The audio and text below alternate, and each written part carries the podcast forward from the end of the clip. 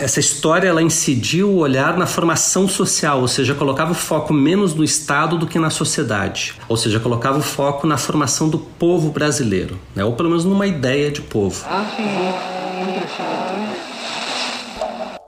Você está ouvindo o História FM.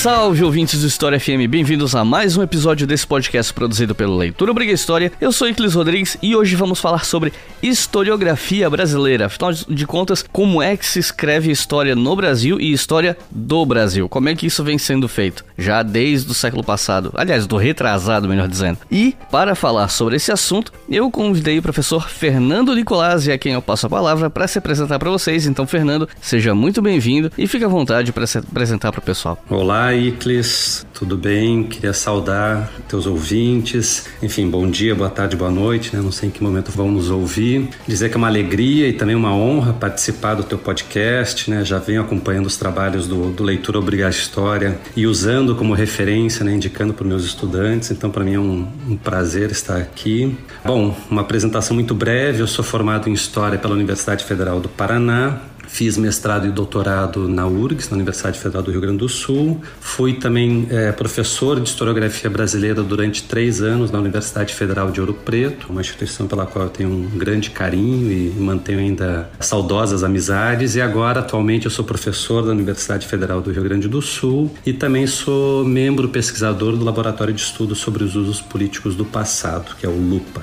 Então é isso. Vamos conversar um pouco mais sobre a escrita da história no Brasil depois dos comerciais.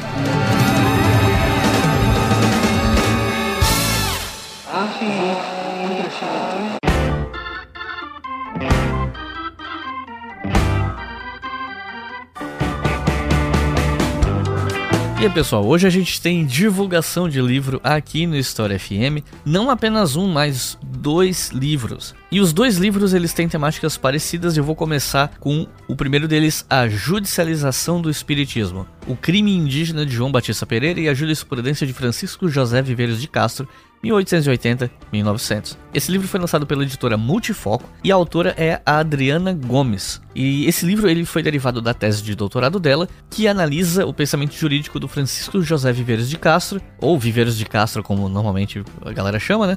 sobre o espiritismo e a criminalização do espiritismo no Código Penal de 1890, no artigo 157. E o livro da Adriana ele vem discutir como é que o Viveiros de Castro, interpretando o Código Penal de 1890, olhando a partir de um olhar positivista, como ele formulava sentenças nas quais ele, que era um cético, defendia né, a liberdade de religião, mas não reconhecia legitimidade no espiritismo. Então esse livro vem estudar essa questão jurídica, né, a questão de direito, espiritismo, religiosidade, especialmente ali no final do século XIX aqui no Brasil.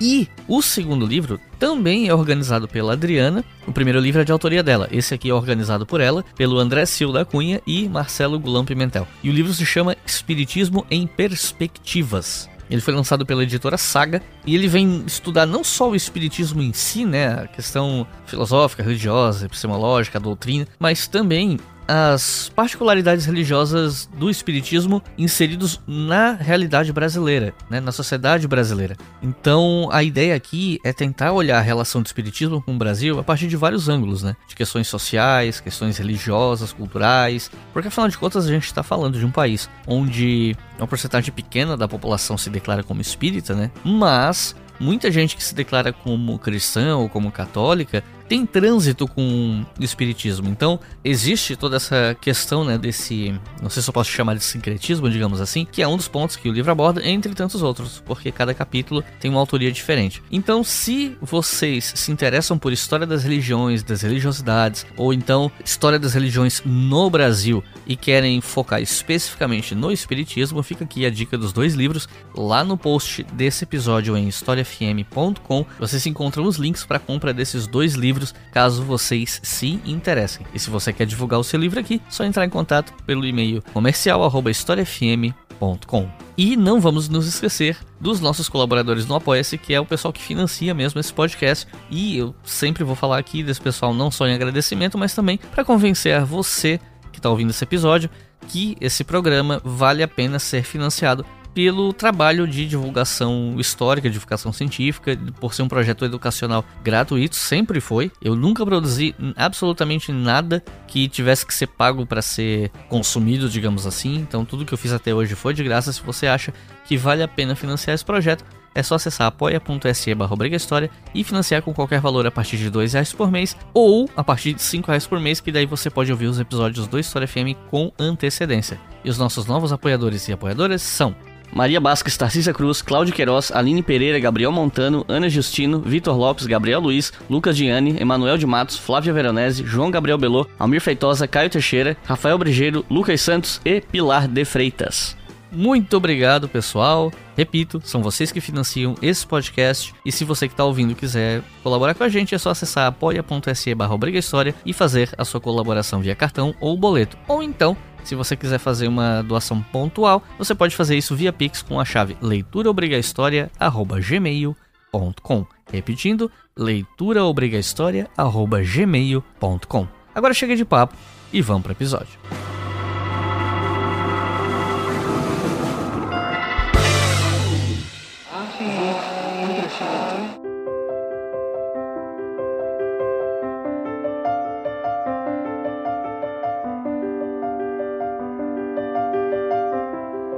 Historiografia, para quem tá ouvindo e não sabe, é a escrita da história, ou seja, quando você ouvinte vai na livraria, começa a olhar os livros de história na estante, aquilo que você tá vendo ali é a historiografia. E pra gente que é da área de história, estudar historiografia é importante, não só para saber o que já foi escrito e quem escreveu o que, né? Mas também para entender como é que se escreve a história através das décadas, porque como eu vivo dizendo para vocês, já falo isso desde a época do canal no YouTube, não existe história neutra. E também não existe uma história descolada do tempo em que ela foi escrita, né? E o que a gente chama de historiografia brasileira começa a ganhar corpo no século XIX. Mas, antes de chegar nesse ponto, eu queria perguntar o que, que se escrevia sobre o Brasil antes dessa historiografia do século XIX. E aqui eu não tô pensando só em historiografia, se a gente levar em conta que em 1627 já existiu o livro História do Brasil do Frei Vicente Salvador e tal, mas também o que se produziu de fontes antes do século XIX, como relatos de viajantes, por exemplo. Então eu queria perguntar, queria começar essa conversa perguntando o que é que se escreveu sobre o Brasil antes do século XIX. Bom, Iclis, acho que antes de mais nada, né, acho que algumas colocações a partir de tudo isso que você mencionou me parecem importantes para a gente discutir o tema da historiografia brasileira. Né? Então, como você colocou, a ideia de historiografia diz respeito a essa dimensão da produção do conhecimento histórico, né, a partir daquilo que é o produto, talvez o mais evidente disso, que é a escrita da história. Então, talvez uma primeira distinção, pelo menos para nossa conversa aqui, que me parece que é importante de ser feita, é justamente fazer uma diferenciação entre a noção de história como uma dimensão do processo histórico, do campo da experiência humana, né? ou seja, onde a ação histórica se dá, o campo dos fatos, dos fenômenos que a gente chama de história, e essa noção de historiografia, que seria um pouco o relato desse processo histórico, a narrativa das experiências humanas, né? ou seja, o conhecimento elaborado a partir desses fatos e desses fenômenos, né?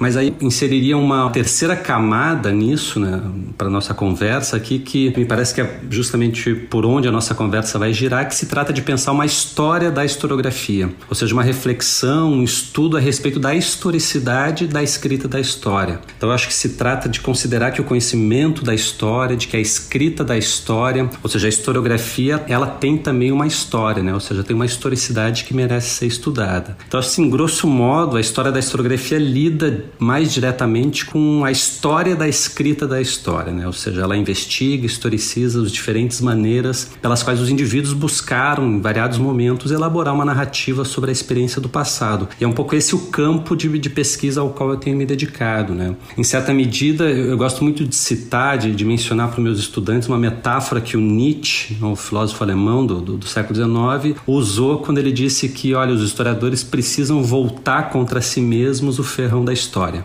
Ou seja, eles precisam historicizar a sua própria prática. Então, acho que um pouco a tua pergunta vai nesse sentido, né? E eu gosto muito dessa metáfora do Nietzsche porque ela traz essa dimensão também da marca de um ferrão, né? Ou seja, a marca que um ferrão deixa e, e que mostra, por vezes, como que esse processo da gente historicizar o nosso próprio ofício pode ser, muitas vezes, um pouco doloroso, né? Então, sempre quando a gente mexe no nosso passado, e aqui falando enquanto um historiador, sempre que a gente pensa o nosso ofício numa dimensão histórica, algumas certezas, algumas familiaridades acabam se perdendo, né? Enfim, e uma memória disciplinar que por vezes carrega, né, nos traz uma, uma segurança, né, e uma segurança do que nós estamos fazendo, ela acaba sendo colocada em suspenso. Né? Então, eu acho que falando hoje num contexto de tantos ataques à história, tantos ataques aos profissionais da história, eu acho que repensar nossa memória disciplinar ela é muito importante, mas não para contribuir com esses ataques, né, obviamente, mas pelo contrário, para encontrar os meios de reforçar a legitimidade, a nossa legitimidade historiográfica enquanto produtores de um conhecimento legítimo e um conhecimento me parece ainda fundamental para a nossa sociedade que se pretende democrática. Né? Então tudo isso, esse, enfim, um breve preâmbulo, assim, se você me permite, é para mostrar um pouco a importância também desse tema, dessa discussão mais aberta. E acho que é, é, é muito bacana trazer isso justamente num projeto de comunicação pública da história, como é o História FM, né, o Leitura Obriga a História, de uma forma geral. Né? Então acho que isso de fato, como diz o mote do programa de vocês, é levar a ciência ciências humanas a sério. Né?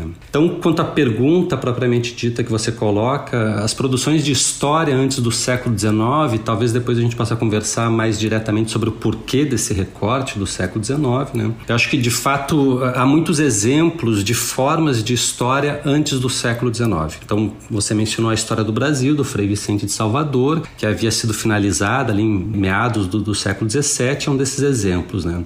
Então, Frei Vicente Salvador era um religioso franciscano, nasceu na Bahia, né, em meados do século XVI, mas a obra dele foi ganhar relevância para a historiografia brasileira ou para uma história da historiografia brasileira apenas no século XIX, né, nos esforços que, que foram feitos naquele contexto para se juntar fontes a respeito da história do Brasil. Então, era um manuscrito que havia sido utilizado por alguns historiadores desde pelo menos o começo do século XIX, mas que foi publicado pela primeira vez em 1880. Né? Então, ele faz parte da daquilo que o José Honório Rodrigues, que é um dos grandes especialistas em história da historiografia brasileira, chama de, enfim, uma história geral escrita no contexto colonial brasileiro. Cabe apontar também que, enfim, um século antes já havia sido publicada a história da província de Santa Cruz, do Peru de Magalhães Gândavo, em 1576, e é ele que o José Honório Rodrigues coloca como um precursor, como um iniciador da historiografia brasileira, e ainda que tenha sido escrita por um português. Né? Então, num contexto em que justamente o lugar do Brasil, de fato, não existia como tal, né? existia um império ultramarino português. Uh, enfim, bom, essas questões das origens são sempre muito complexas complicadas, né? mas mostra como que já havia textos voltados para o Brasil e pensando também de uma certa maneira uma história do Brasil,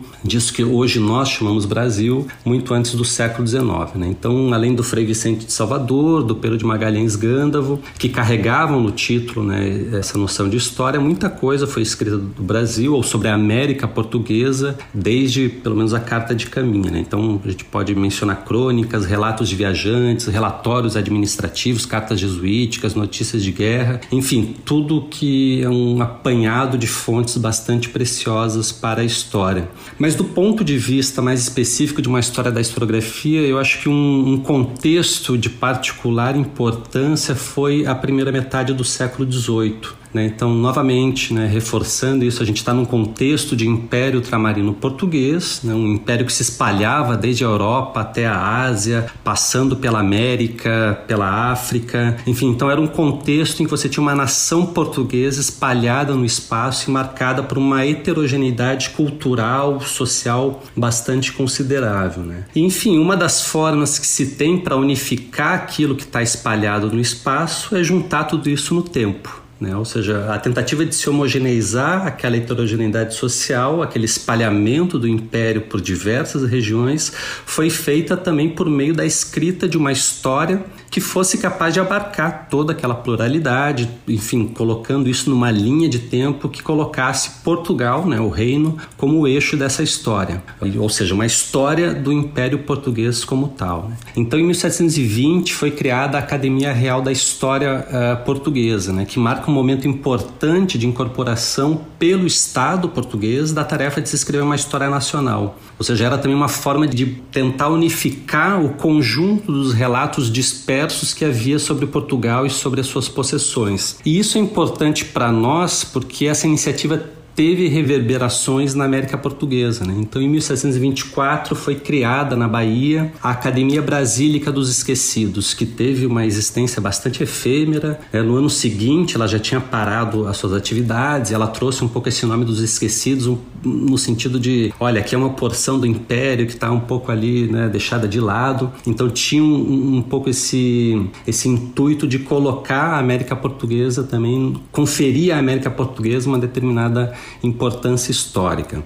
E ela também teve essa conotação oficial, porque ela foi apadrinhada pelo vice-rei do Estado do Brasil né? e tinha, e ela se colocou como objetivo escrever uma história brasílica, uma história brasílica que seria dividida em temáticas como história natural, história militar, história eclesiástica e história política. Né? Então foram escritas algumas dissertações sobre esses temas a partir de toda uma tópica que no século XVIII era bastante comum, é, uma tópica de letras e armas, ou seja, uma conjunção entre as as formas de saber, né, essa dimensão das letras, que estavam diretamente ligadas ao exercício do poder, ou seja, as armas. Né? Então, tudo isso novamente dentro do contexto do âmbito do Império Português na América. Então, essa história produzida na Academia dos Esquecidos, ainda que uma história brasílica, né, porque dizia respeito a essa porção do Império, era uma, uma história intimamente ligada ao contexto português. Né? Então, era no fundo uma história de Portugal nos trópicos. Não é à toa que uma das principais obras de historiografia produzida também nesse contexto e por alguém que foi ou que havia sido membro da Academia dos Esquecidos, um baiano também chamado Sebastião da Rocha Pita, não vai ser uma história do Brasil, né? Ele intitulou a obra dele, que foi publicada em 1730,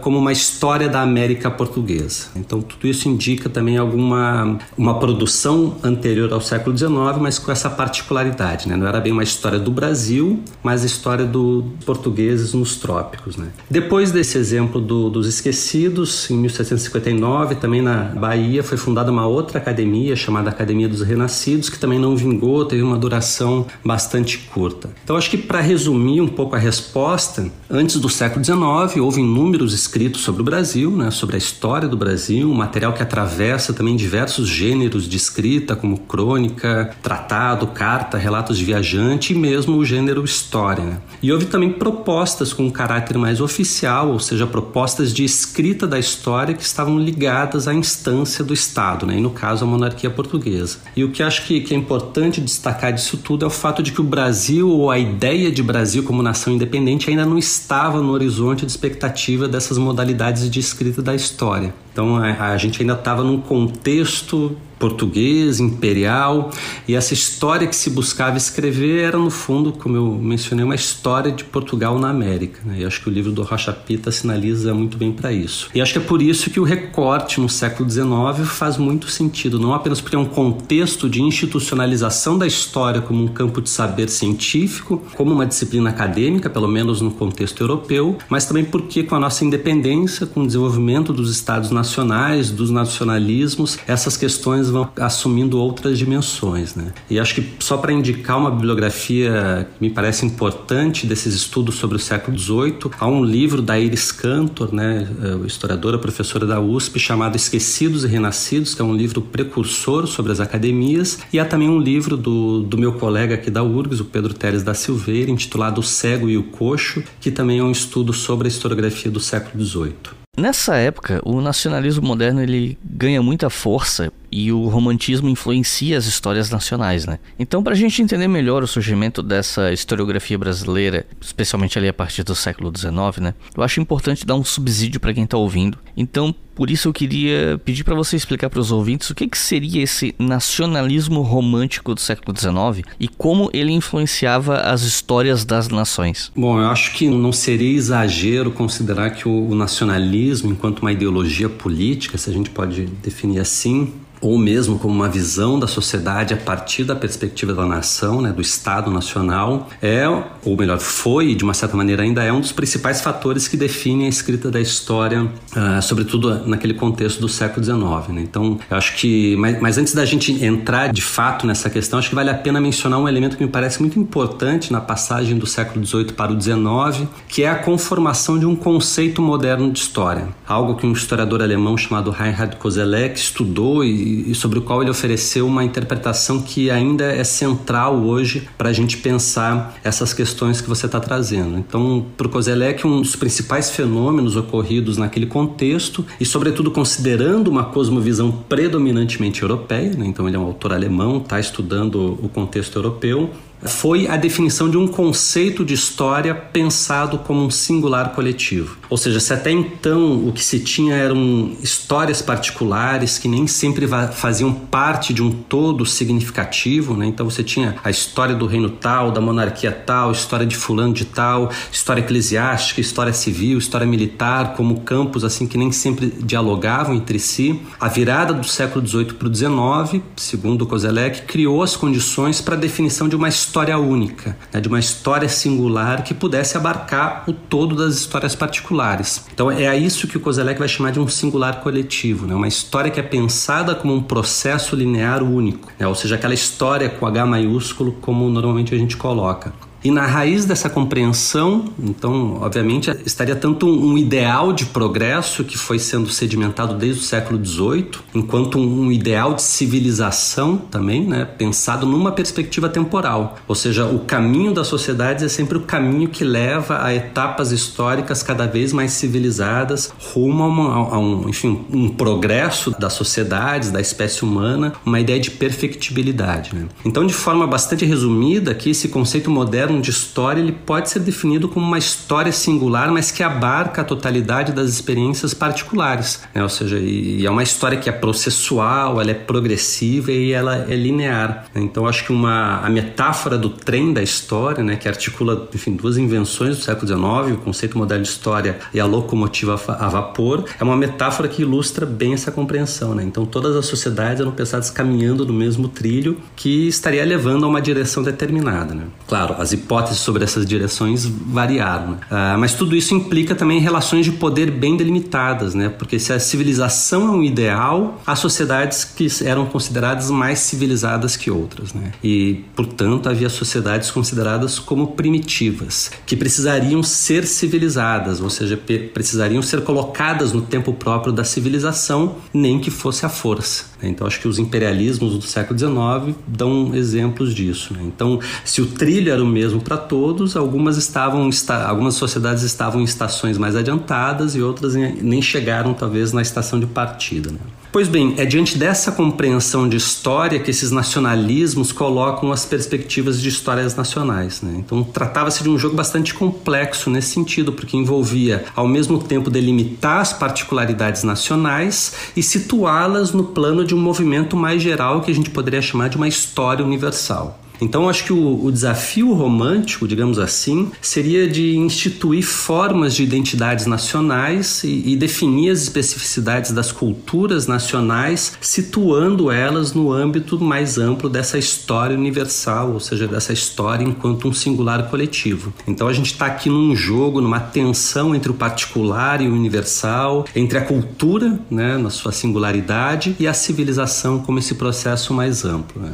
E aí, considerando o nacionalismo realismo romântico dentro da historiografia, e aqui sem muitas pretensões de definir o que, que seriam os limites desse romantismo, né? enfim, é um conceito bastante amplo, bastante elástico, enfim. Mas acho que ele oferece os elementos para delimitação de identidades nacionais pensadas como aquilo que uma autora francesa chamada Anne-Marie Thiès chamou de ficções criadoras. Né? Então, para ela, essas ficções criadoras elas se estruturavam em quatro eixos principais. O primeiro deles é a escolha de ancestrais, como ela coloca, ou seja, a seleção nas vastas possibilidades que eram abertas pelas experiências do passado, dos pais fundadores de uma nação, dos episódios marcantes que definiram os princípios dessa nação, ou, grosso modo, dos mitos de origem dessas nações. Né? Então, por exemplo, no nosso caso aqui, colocar no início da história do Brasil a chegada de europeus aqui e não a presença de populações originárias é uma dessas escolhas que definem uma certa ancestralidade. Então era como se nós fôssemos, antes de mais nada, descendentes de portugueses e, e descendentes de portugueses que sofremos a contribuição de outros grupos ou outras raças. Né? Então o nosso passado primordial é o, seria o passado europeu que foi complementado pelo contato com,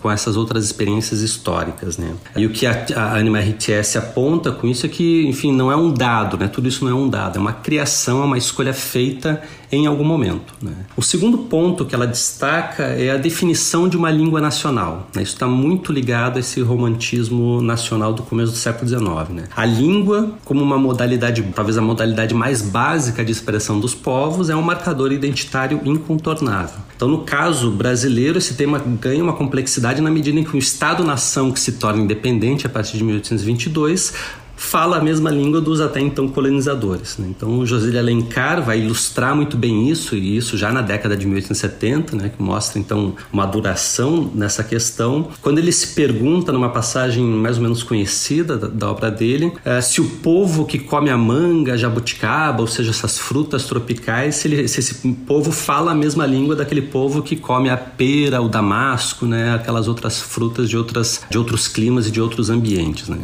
Então, identificar esses elementos linguísticos que dão peculiaridade ao português falado no Brasil em relação ao português de Portugal, enfim, de uma certa maneira define a especificidade da identidade brasileira diante da portuguesa, era uma questão assim, importante eu diria mesmo de longa duração. Né? Já no século XX, no começo do século XX, o Gilberto Freire era um dos autores que ainda batia nessa tecla né? de pensar essa língua que, segundo ele, foi amaciada aqui pelos indígenas, pelos africanos, enfim. Então, enfim, como era preciso levar em consideração o que falávamos no limite, mesmo que fosse tivesse um nome de língua portuguesa, uma língua um tanto quanto diferente. Né? Um terceiro ponto que a Anima RTS é, e que ela considera como um elemento também dessas ficções criadoras é um discurso sobre a natureza, ou seja, a elaboração sobre a paisagem nacional que permita individualizar pelo espaço o território de uma nação. E acho que agora vem na cabeça de todo mundo o, o, poema do Gonçalves Dias, né? As palmeiras, os sabiás ali que eram cantados por aqueles poetas do século XIX.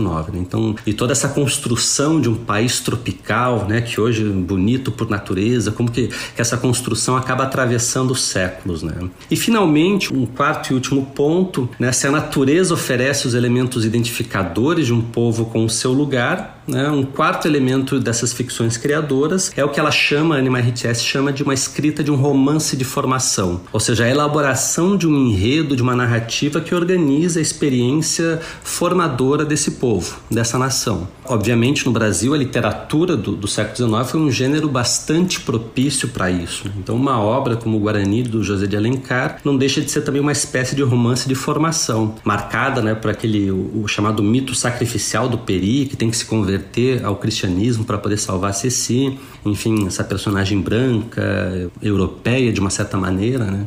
Então a literatura acabou desempenhando esse papel. Então, considerando esses eixos né, definidores da identidade nacional, acho que a história, a escrita da história vai ocupar um papel importante nesse processo. Né? Então, ela oferece os elementos para a gente selecionar no passado aquilo que pode interessar na escolha dos mitos de origem de uma nação e ela confere a essa escolha uma legitimidade documental, né? uma legitimidade que eu diria científica. Né? Então, é, é uma estratégia de transformar aquilo que é uma invenção, que é uma escolha, num dado. Né? Então, a história ela acaba legitimando legitimando essas escolhas. Um segundo ponto é que a história também se voltou muito, né? Letrados que se dedicavam à história no século XIX se voltaram ao estudo da língua ou das línguas que formavam o acervo linguístico da nossa nação. Então, muitos historiadores, muito deles ligados ao IHGB, ao Instituto Histórico e Geográfico Brasileiro, se interessavam, por exemplo, pelo estudo das línguas nativas, das línguas indígenas, que eram, enfim, encontradas aqui em diversas regiões do Brasil. E a história também teve um papel papel muito importante na definição da paisagem nacional, né? não apenas pela descrição dessa paisagem nos textos de história que, que eram escritos,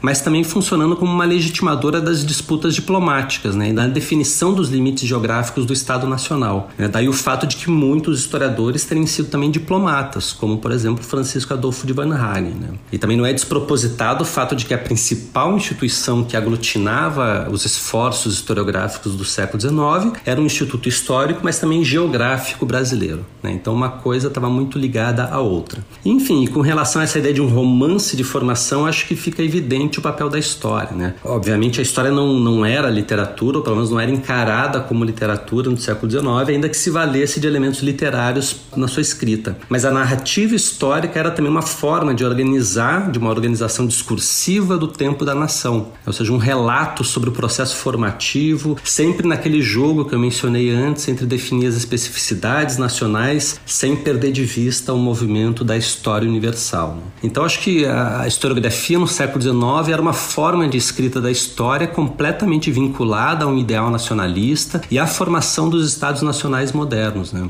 Porque ela se torna também um, um discurso identitário, né? um discurso definidor da identidade nacional ou aquilo que um, que um historiador, um, enfim, um colega, um amigo meu, chamado Temístocles César, chama de uma retórica da nacionalidade. Né? E acho que talvez a gente possa dar um passo além nessa reflexão e indicar que, mais do que uma coisa, como se fosse um objeto, simplesmente aguardando que a história representasse, a nação também foi largamente criada e inventada pela história, ou seja, pela escrita da história do século XIX. Né? E esse foi, de uma certa maneira, o grande desafio daquela geração da primeira metade do século XIX, né? inventar uma nação após terem conseguido as bases para um Estado independente. Então, entre nacionalismo e historiografia no século XIX é uma relação, diria, de simbiose e de mútua determinação. Né? Ao mesmo tempo que o nacionalismo inventa a historiografia, ou uma determinada forma historiográfica, essa historiografia também inventa o nacionalismo, inventa as nações e essas identidades nacionais.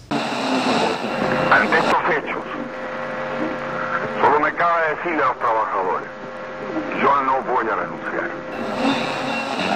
E agora que a gente já deu um, uma introdução para o pessoal entender o contexto, acho que a gente pode falar agora um pouco mais sobre essa historiografia do século XIX. E para falar dela, a gente precisa falar do Instituto Histórico Geográfico Brasileiro, né, o IHGB. Em 1840, o IHGB criou uma competição de escrita da história do Brasil e o vencedor foi um alemão chamado Carl Friedrich Philipp von Martius. E aqui eu tenho quatro perguntas, na verdade. Primeiro, o que era o IHGB e como é que ele foi criado. Depois, como é que foi essa competição. Quem era Von Martius e o que é que o Von Martius escreveu para ganhar essa competição e qual foi o impacto desse material no desenvolvimento de uma história nacional? Bom, naquele esforço então que eu havia mencionado para inventar uma nação, né, uma das principais medidas tomadas logo após a independência foi a criação de uma agremiação letrada voltada especificamente para a escrita da história brasileira. Né? Então, essa agremiação foi justamente o Instituto Histórico e Geográfico Brasileiro, que foi fundado em 1838. Ele foi fundado a partir da inspiração né, do, do Instituto Historique de, de Paris, que já havia acolhido alguns anos antes autores como, por exemplo, Gonçalves de Magalhães, que fará parte do IHGB. E a ideia da sua criação, né, a ideia da criação do IHGB, foi feita no âmbito também de uma outra instituição chamada Sociedade Auxiliadora da Indústria Nacional, que havia sido criada logo após a independência e que tinha como objetivo o fomento do desenvolvimento material brasileiro por meio de uma ideia de ciência, né, então atrelando o desenvolvimento, digamos assim, o desenvolvimento nacional com o desenvolvimento da ciência. E assim como as academias do século XVIII que eu mencionei, o IHGB foi uma instituição também diretamente vinculada ao Estado Imperial. Né, então ele existia como como diz, como constava na epígrafe que ilustra as primeiras páginas da revista do Instituto, ele existia debaixo da imediata proteção da Sua Majestade Imperial, né? que inclusive é um, uma expressão que dá título para uma obra muito importante sobre o HGB, que é o trabalho da professora Lúcia Pascoal Guimarães. Né? Então, um estudo se não me engano, de meados dos anos 90. Então o IHGB ele foi criado com uma dupla incumbência. Né? Então, em primeiro lugar, é, seria ele funcionaria como esse lugar para a escrita de uma história nacional do Brasil, ou pelo menos para se criar as condições para tanto, né? a partir do incentivo, da promoção, da coleta e da organização de acervos documentais sobre o passado brasileiro. Né? Então, ou seja, para escrever história era preciso juntar uma documentação, juntar um acervo de fontes, né? E o, o IHGB se colocou colocou a si próprio essa missão. Então, nos estatutos da instituição já dizia logo que a sua primeira função era coligir, publicar e metodizar essa documentação, né? Tudo a partir de uma ideia, enfim, de um princípio científico ou um princípio de cientificidade do conhecimento histórico. Essa metodização é, enfim, o um, um aparato crítico que é projetado sobre esses documentos. Mas concomitante a essa tarefa de escrever a história nacional, o IHGB também buscou,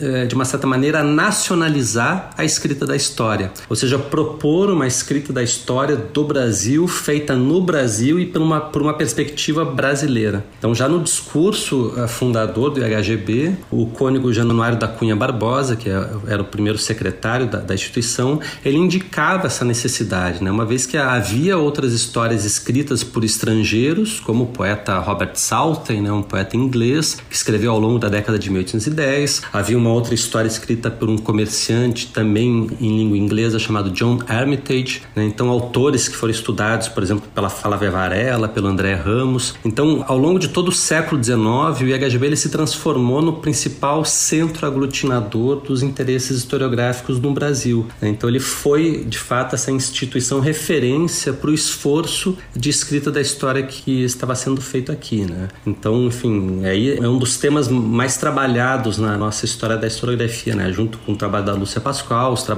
do Manuel Salgado Guimarães também são referências para a compreensão do que foi o IHGB. Né? Mas ao mesmo tempo em que se colocaram como tarefa escrever a nossa história nacional e também nacionalizar essa escrita, os letrados do Instituto não pararam também de se perguntar como que essa história deveria ser escrita. Então, acho que foram consideráveis os textos, né, um número considerável de textos voltados para essa pergunta. Né? Inclusive, então, como você menciona, no início da década de 1840, o IHGB lança um concurso que premiaria o trabalho que apresentasse o melhor plano para a escrita da história do Brasil. E é justamente nesse momento que entra em cena esse cientista bávaro, né, um botânico, que foi o von Martius. O Martius já era uma figura conhecida em alguns meios é, brasileiros, mesmo antes da independência.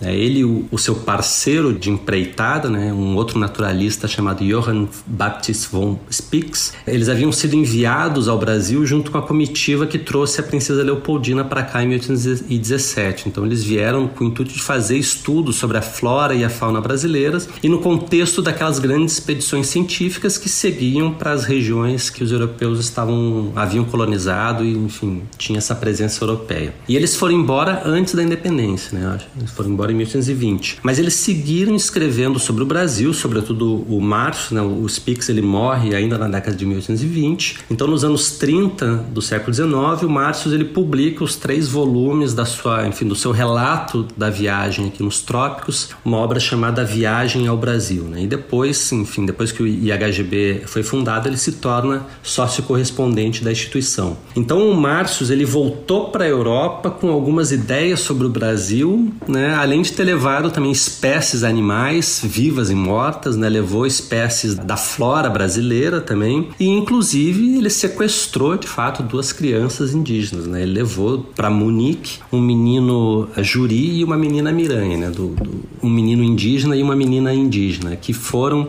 comprados por ele na, quando ele visitou a região amazônica. Né? Então, enfim, essas foram de uma certa maneira as ideias levadas para ele para a Europa. Né? Enfim, ele viaja viaja por aqui, conhece diversos lugares, leva essas espécies, leva dois indígenas e volta para a Europa com uma série de ideias sobre o Brasil. E foram essas ideias que municiaram ele para escrever uma dissertação para esse concurso do IHGB, uma dissertação intitulada Como se deve escrever a história do Brasil. Né? E aqui, sem desmerecer a importância do trabalho do Márcio, cabe notar que o concurso teve apenas dois trabalhos inscritos. Né? O outro era uma memória que ficou no título como uma memória sobre a história antiga e moderna do Brasil escrita por um autor chamado Henrique Júlio de Wallenstein, que era também nascido na Europa, era um diplomata prussiano. E a proposta do Wallenstein, de fato, era bem precária, né? Então, um texto assim de menos de duas páginas quase, e que propunha que a história do Brasil fosse escrita pelo método das décadas, né? Como Tito Livre havia feito, como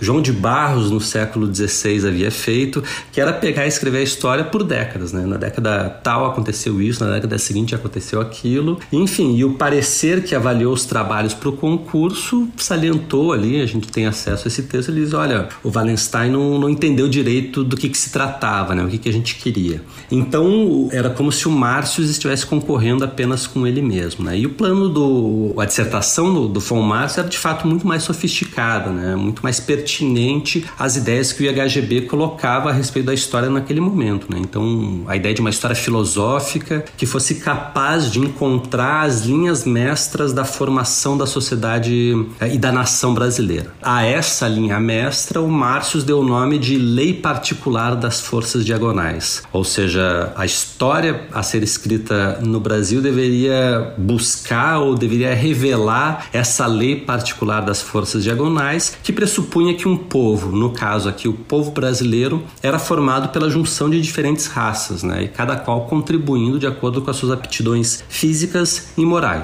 Né? E obviamente aqui o privilégio dado aos europeus. Né? Então a dissertação do Márcio propõe um modelo de história que considera a contribuição das três raças formadoras da nação brasileira, né? então os indígenas ou a raça cor de cobre, como ele chama, os portugueses ou europeus, os brancos caucasianos e os africanos chamados por ele também de raça etíope. Né? Então muita gente provavelmente já deve estar fazendo as contas e chegando ao resultado de que esse modelo de história também teve uma vida longa. Né? Então, em certa medida, o que o Gilberto Freire fará quase que um século depois é justamente pensar a formação brasileira a partir desse pressuposto da miscigenação, embora em certa medida invertendo os termos da, equação do Marx, né? Porque o Marx, ele praticamente, embora ele mencione, mas ele praticamente desconsidera o lugar dos indivíduos africanos que vieram para cá escravizados, né? E que não ocupa na dissertação dele, senão mais do que dois parágrafos, né? Então o Freire ele vai conceder dois capítulos,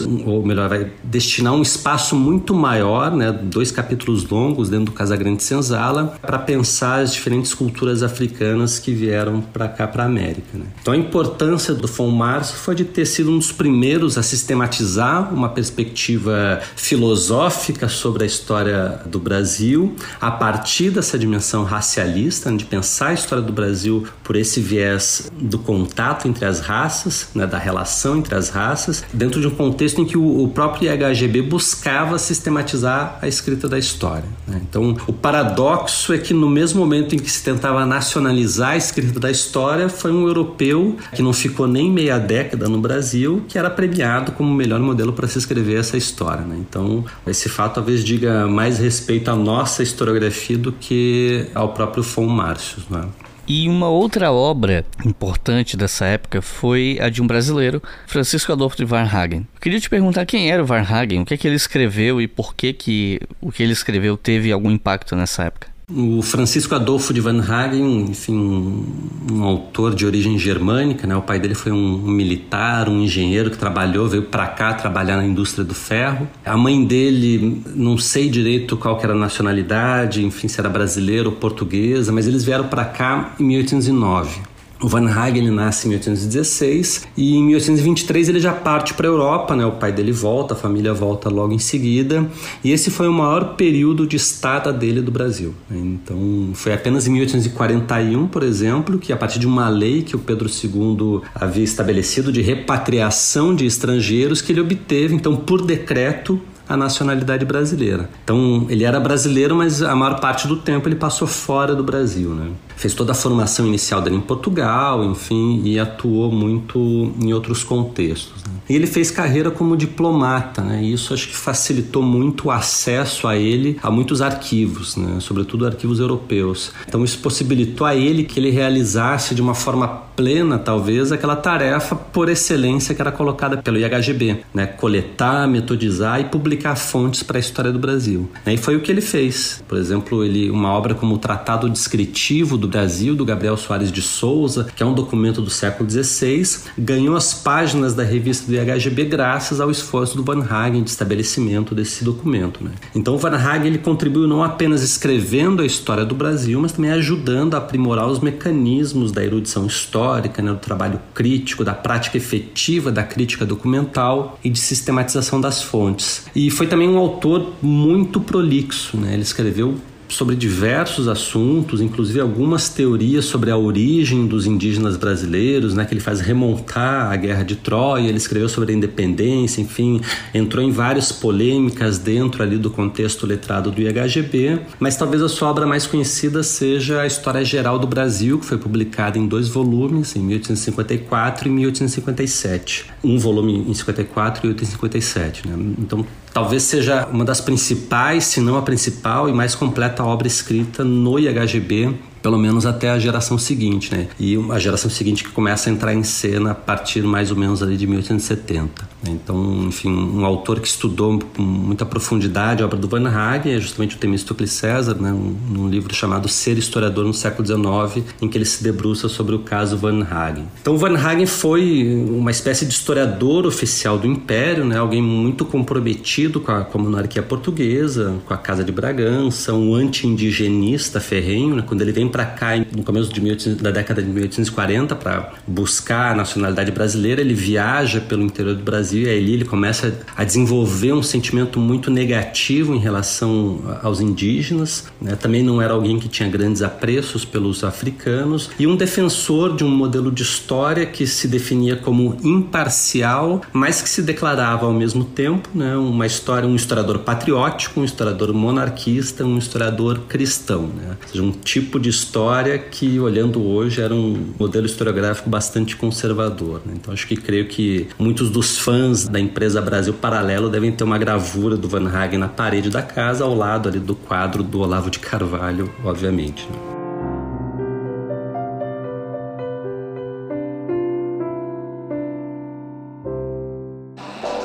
Você está ouvindo o História FM.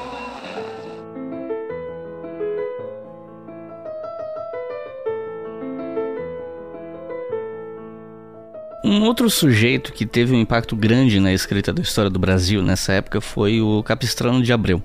Aí eu queria te perguntar quem foi o Capistrano de Abreu, o que, é que ele escreveu que fez com que ele fosse lembrado como um desses percussores de uma historiografia nacional e tal. O que, é que ele está trazendo de novo em termos historiográficos? O Capistrano ele já faz parte da geração seguinte. Né? Então, Van Hagen é a primeira geração historiográfica que vai consolidar a nação e a escrita nacional da história no contexto logo após a independência. O Capistrano faz parte da geração que vai fundar a República, né? aquela que normalmente é chamada como a geração de 1870, junto junto com autores como José Veríssimo, Silvio Romero, entre vários outros. Né? O Capistrano ele nasce no mesmo momento que Van Hagen estava finalizando a história geral dele. Né? Então o Capistrano nasce em 1853. E quando Van Hagen morre em 1878, o Capistrano é um dos autores que escreveu um necrológio sobre o Van Hagen, né? sobre o, Visconde de Porto Seguro, né? porque o Van Hagen tinha conseguido esse título do Pedro II. Esse necrológio que o Capistrano escreveu talvez seja um dos principais documentos da história da historiografia brasileira no século XIX, né, e que mostra as diferenças de pressupostos historiográficos entre as duas gerações. Eu acho que o Capistrano ele conseguiu sintetizar ali as expectativas daquela geração e conseguiu mostrar também como que a geração anterior, como que a geração precedente, aquela geração do Van Hagen não tinha ainda os instrumentos conceituais para dar conta da tarefa. E esses instrumentos eram o acervo teórico metodológico oriundo das doutrinas filosóficas filosóficas cientificistas europeias, como positivismo, evolucionismo, a sociologia do Spencer, enfim, entre outras. Né? E isso significa que o que se buscava não era mais uma, uma história geral naquele modelo oferecido pelo Van Hagen, que ainda que tivesse sido pautada pelos princípios da crítica documental, né? então básico do trabalho historiográfico, segundo Capistrano, Van Hagen não conseguiu avançar no sentido de uma síntese teórica sobre o processo social. Então uma coisa era fazer uma história geral que tentasse dar conta do conjunto dos fatos históricos de uma nação, tentar colocar a maior parte possível desses fatos numa narrativa. Outra coisa era tentar buscar, para além da superfície desses fatos, né, para além daquela, enfim, do, do que é o mais visível desses fatos, tentar buscar o sentido profundo de formação das nacionalidades. Então, se a história geral do Van Hagen tinha como horizonte a criação do Estado Nacional, e aí ele vai seguindo, vai mostrando como que isso vai acontecendo, a história buscada pela geração das últimas décadas do século XIX, nessa geração da qual faz parte o, o, Capistrano. Essa história ela incidiu o olhar na formação social, ou seja, colocava o foco menos no Estado do que na sociedade, ou seja, colocava o foco na formação do povo brasileiro, né? ou pelo menos numa ideia de povo. Então, o que havia de novidade no Capistrano, como em alguns outros da sua geração, como Silvio Romero, Euclides da Cunha, era justamente a incorporação de um ideário cientificista oriundo da Europa, que forneceu as bases teóricas para uma outra compreensão compreensão do funcionamento da sociedade. A gente pode pensar aqui no naturalismo, também que vai ter a sua repercussão na literatura, né? Então você pensar o funcionamento social a partir de teorias, de conceitos oriundos da ciência da natureza, por exemplo, né? mas também que voltava o seu olhar para a formação do povo por meio de teorias raciais né? e da própria história pensada como que estruturada por leis históricas fundamentais. Né? Isso, de uma certa maneira, já estava lá no Von Marços, mas ainda era uma ideia de uma história filosófica.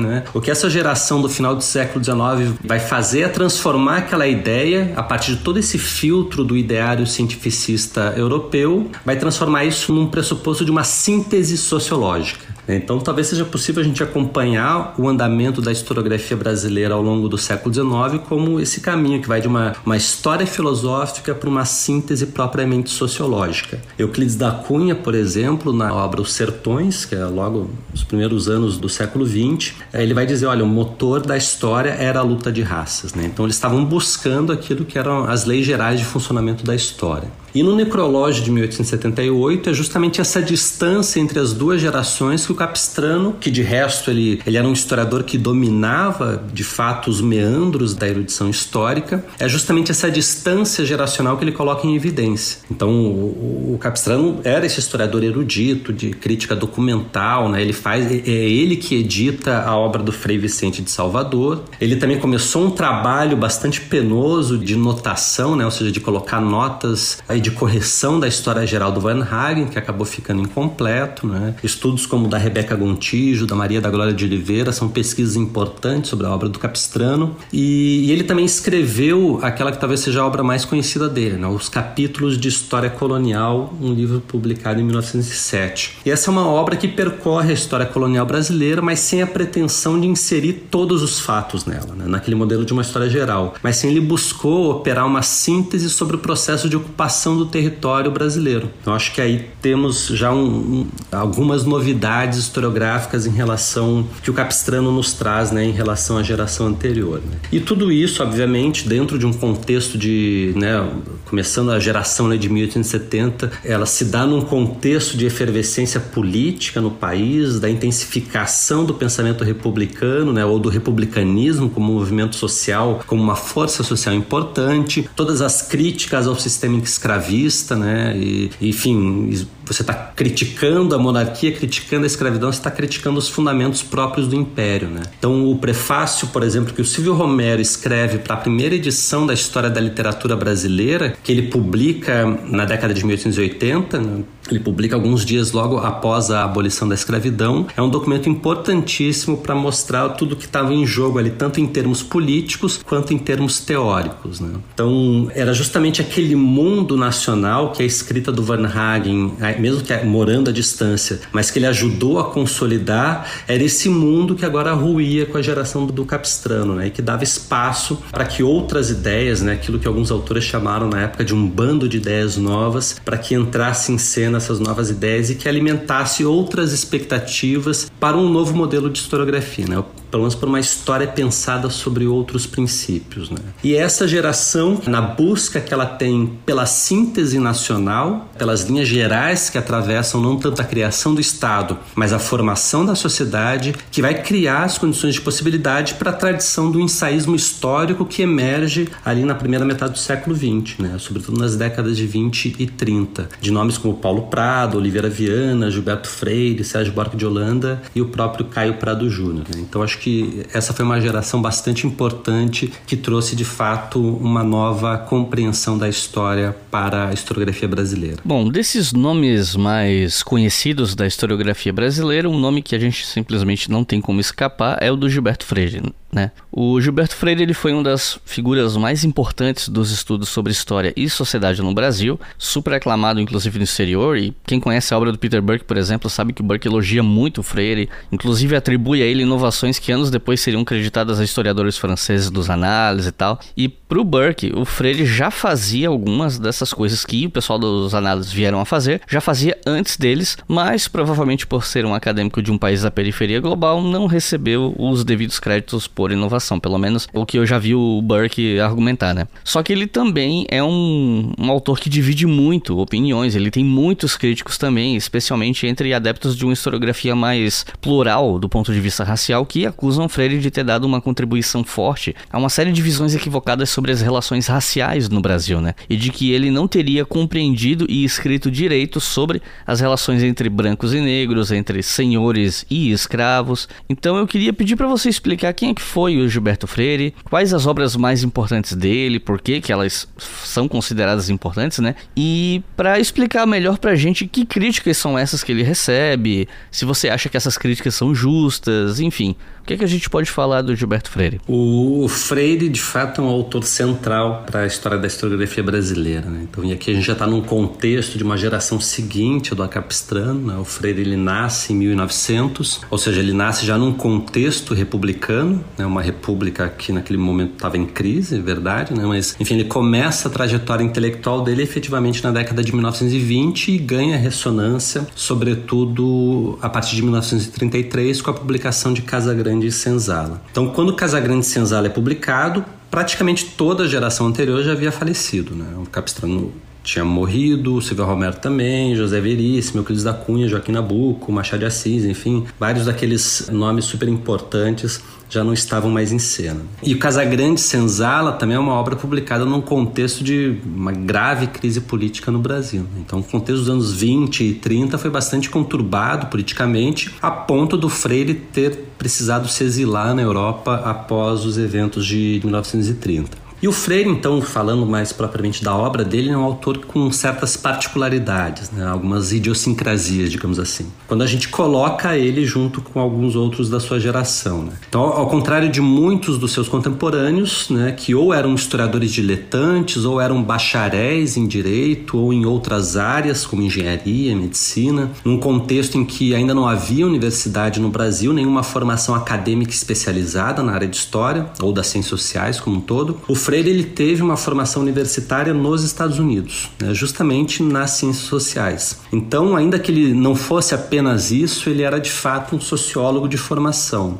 E ele defende então uma tese na Universidade de Columbia em 1924, é uma tese sobre a vida social no Brasil do século XIX, que depois com muitas transformações, mas de uma certa maneira já é ali, talvez com muita distância, mas um embriãozinho do que seria o Casagrande Senzala. E eu acho que essa particularidade dele nos faz repensar formulações como essa do Peter Burke, né, de encarar o Freire como um precursor dos análises, né? Porque no fundo, eu pessoalmente eu acho que mais do que trazer o Freire para o centro, esse tipo de formulação acaba mantendo os análises no centro, né? Porque é a revista francesa, são seus autores que servem de referência para avaliar a pertinência ou a qualidade da obra do Freire, né? E eu digo isso sem deixar de reconhecer a enorme importância da revista, a enorme importância do, dos análises enquanto movimento intelectual uh, central na historiografia do século XX. Né? Mas nesse caso, os análises são referenciados para dar conta de uma história mais voltada para o social, menos para o político, atenta aos movimentos culturais, ao que depois vai se chamar mentalidades, a, a questões do cotidiano, etc. Né?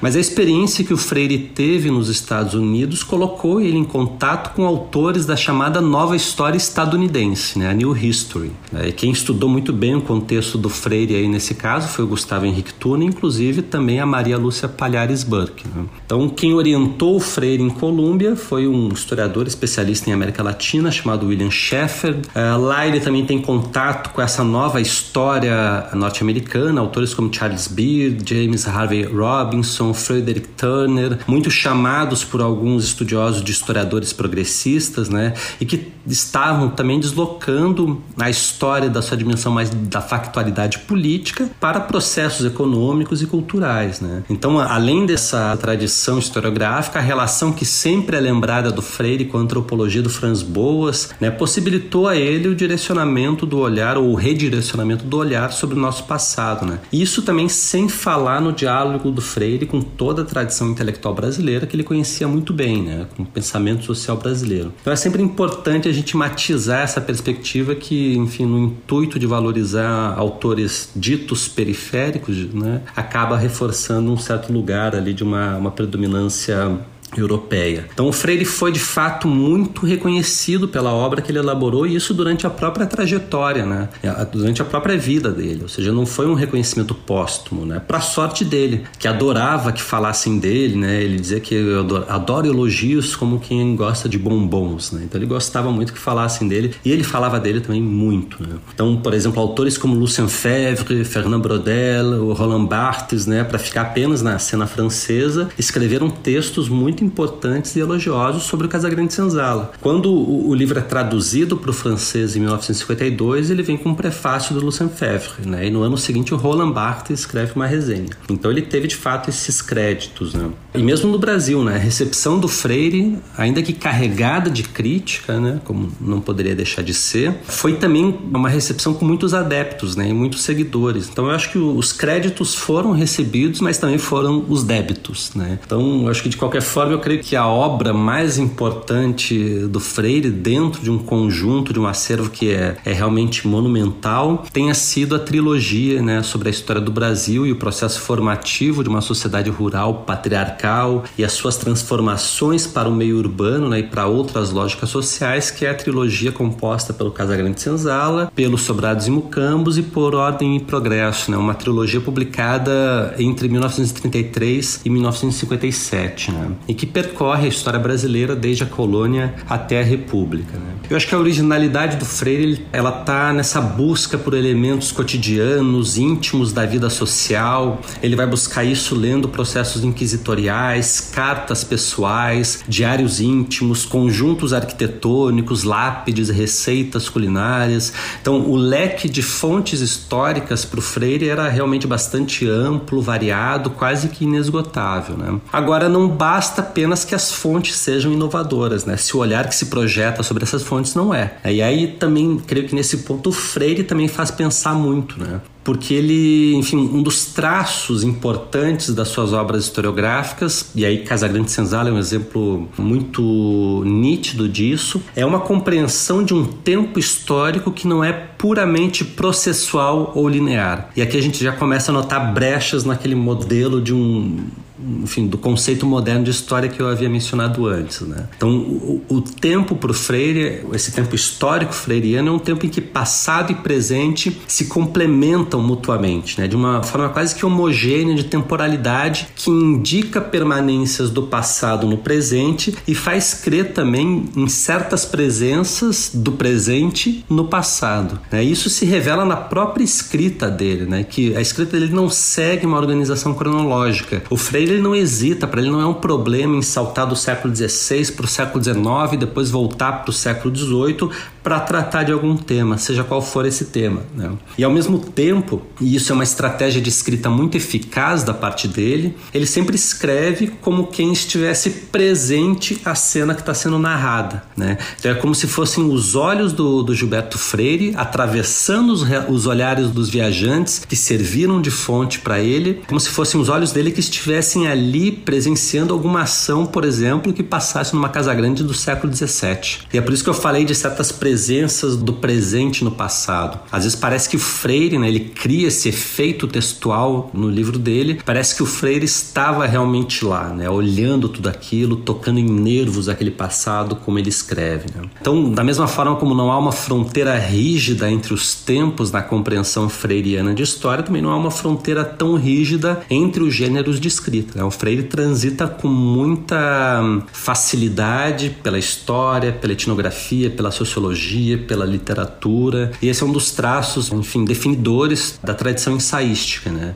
Que, por caso do Freire, foi muito bem estudada pelo Ricardo Benzaquim de Araújo, né? Num livro fundamental sobre o Freire, que é o Guerra e Paz. Né? Então, o Freire ele trabalhava a partir de uma ideia que o Benzaquim reforçou muito na análise dele, que era a ideia de um equilíbrio de antagonismos, que é um dos fatores que definia a plasticidade da sociedade que se formou aqui nos trópicos, né? A partir dessa relação entre europeus, ameríndios africanos. Né? O problema é que essa noção o levou a suavizar em larga medida violências da experiência colonial. Então, um antagonismo racial equilibrado numa sociedade profundamente separada entre senhores e escravos, entre homens e mulheres, entre colonos e indígenas, foi o caminho que o levou a pensar a noção de uma suposta democracia racial nos trópicos. Né? Então, eu acho acho que o Freire compreendia muito bem as relações entre brancos e negros no Brasil, né? entre senhores e escravos, mas ele compreendia isso a partir da lógica da manutenção das estruturas sociais e não de uma profunda transformação dessas estruturas. Então, os olhos do Gilberto Freire eram, em larga medida, olhos senhoriais, olhos meio nostálgicos com aquelas transformações que o século XX estava trazendo. Né? Então, aquele é tipo de olhar que vê a nossa sociedade da varanda de uma casa grande. Né? Isso talvez explique porque muitos atores da extrema-direita hoje, ligados inclusive a esse governo federal, mobilizem muito o Gilberto Freire para criticar, por exemplo, medidas de ações afirmativas no nosso espaço público. Né?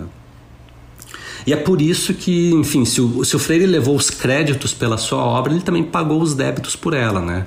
E são, foram débitos que também se deram em razão dos seus elogios ao imperialismo português, a sua defesa do salazarismo, o seu denuncismo durante a ditadura que se iniciou aqui em 1964, enfim, e algumas outras posições e manifestações políticas dele. Né? Então, Freire foi, acho que ao fim e ao cabo, um personagem muito conturbado da nossa história intelectual, né? enfim, com a sua genialidade própria, né, com um talento de escrita sem igual. E a recepção dele também foi marcada, digamos assim, por esse equilíbrio de antagonismo, né? Sempre foi uma teve os grandes fãs do Gilberto Freire, mas também ele foi muito duramente criticado também por diversos outros intelectuais, né?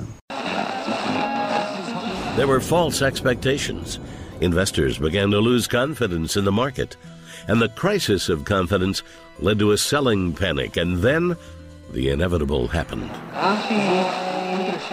Entre os anos 1920 e 1930, a forma de se fazer história do IHGB ela foi perdendo um pouco de força e as universidades passaram a ser o centro intelectual do desenvolvimento historiográfico, né, de crítica, de aproximação entre diferentes áreas das ciências humanas. E aí é nesse contexto de revisão, de um olhar um pouco mais crítico em relação à história do Brasil, que o Sérgio Buarque de Holanda ganha destaque.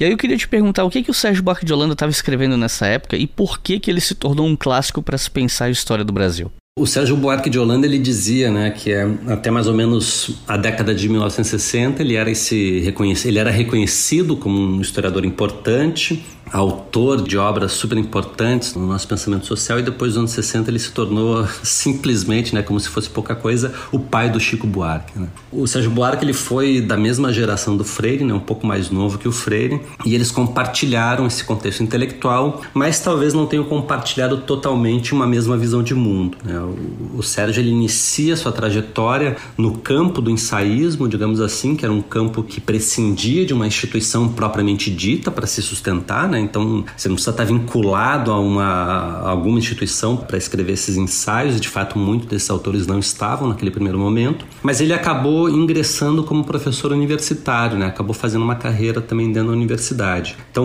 logo em 36, que é a data de publicação do livro mais conhecido dele, O Raiz do Brasil, ele já se torna professor assistente na então Universidade do Distrito Federal, no Rio de Janeiro, que depois acaba se tornando o FRJ, claro, com uma série de desvios pelo caminho, né? mas logo nos primeiros momentos ele já estava, nos primeiros momentos de existência da universidade, ele já estava vinculado a ela de alguma forma. Né? Depois ele tem uma carreira profissional ligada a instituições culturais importantes, como o Instituto do Livro, a Biblioteca Nacional, o Museu Paulista. Ele vai atuar em universidades fora do Brasil e desde da década de 50 ele se torna catedrático na Universidade de São Paulo. Né? Ele defende uma tese ali, o Visões do Paraíso, um trabalho super importante também sobre, enfim, a, a mentalidade colonial no Brasil.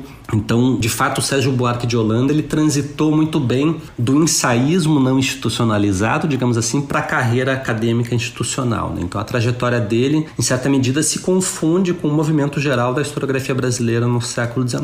Né? Claro, colocando aqui numa visão muito ampla, muito talvez resumida dessa história. E como eu disse, a obra mais conhecida dele, mais celebrada, é Raiz do Brasil, né, que faz parte desse cânone do pensamento social brasileiro e da nossa tradição ensaística, né, e que foi publicado pela primeira vez sob os auspícios do Gilberto Freire, numa coleção chamada Documentos Brasileiros que o Freire organizava para a editora José Olímpio. Né. Então, o Raiz do Brasil é o primeiro, é o título que abre essa coleção. E nele, no Raiz do Brasil, o Sérgio Buarque de Holanda ele parte de um certo paradoxo, né? Como é que uma cultura europeia conseguiu se instalar nos trópicos, em condições que eram muito distintas de tudo que havia na Europa, né? Como que se tudo tivesse mais ou menos fadado a dar errado aqui. E não é à toa que desde o início do livro ele escreve uma frase que se tornou clássica, né? Somos ainda uns desterrados em nossa terra. E é uma formulação que, então ele escreve isso em 1936, em 1955, na terceira edição do livro, e ele vai modificando o livro, as edições,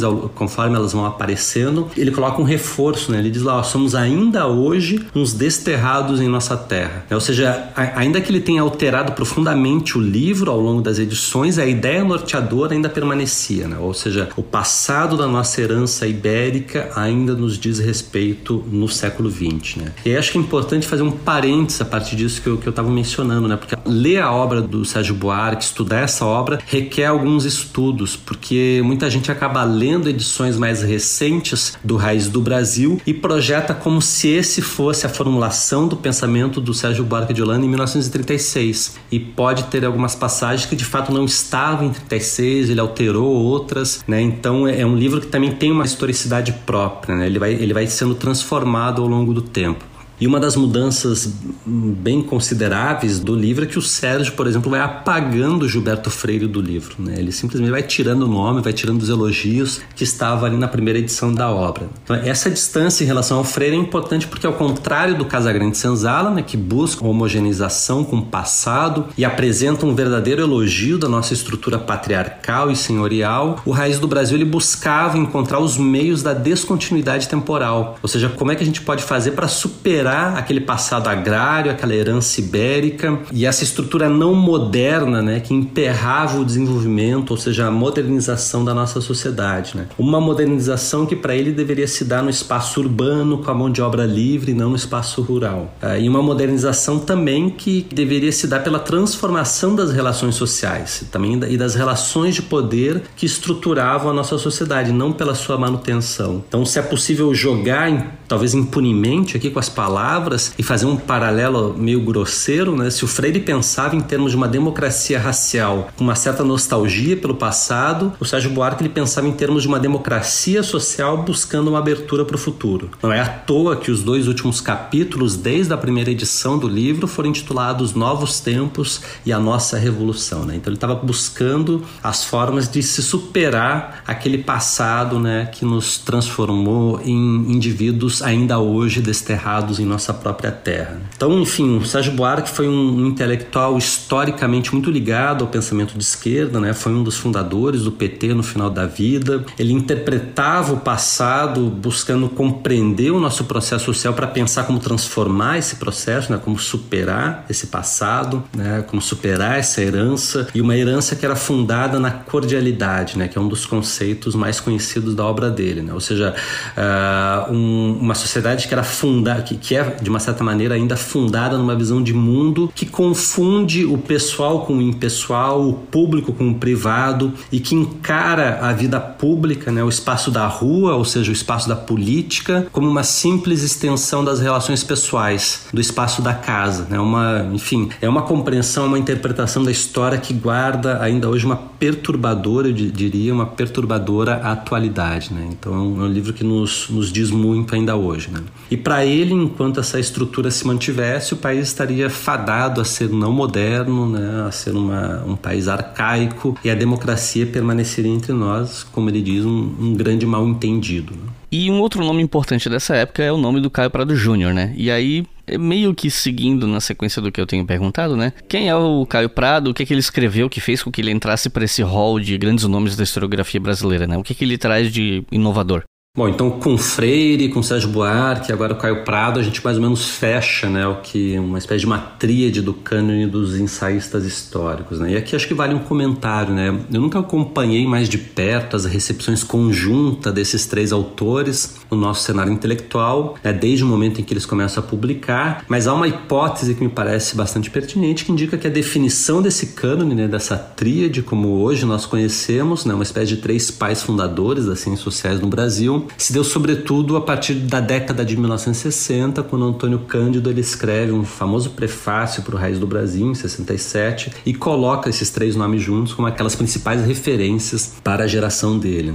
Então o Caio Prado ele, ele regula de idade com Freire, com Sérgio, né? Ele também foi formado em direito, enfim, oriundo de uma família bastante abastada de São Paulo, uh, mas né, ele teve esses desvios de uma elite, de uma burguesia paulistana. Ele foi filiado ao Partido Comunista no Brasil. Ele teve no marxismo, né, uma das principais referências teóricas. E ele publica em 1933, no mesmo ano do Casagrande Senzala, um ensaio que teve uma repercussão importante, né, intitulado Evolução Política do Brasil, cujo subtítulo era justamente Ensaio de Interpretação Materialista da História do Brasil, e que era muito distante daquela história mais tradicional do político, buscava compreender os movimentos sociais que eclodiram no, na colônia e no império. E talvez seja um dos exemplos daquela transformação que eu havia comentado antes, né, que abandona completamente o modelo da história geral e busca a síntese do processo histórico. O Caio Prado Júnior ele escreve exatamente isso no prefácio do texto, né? ele, ele isso aqui é um ensaio ensaio,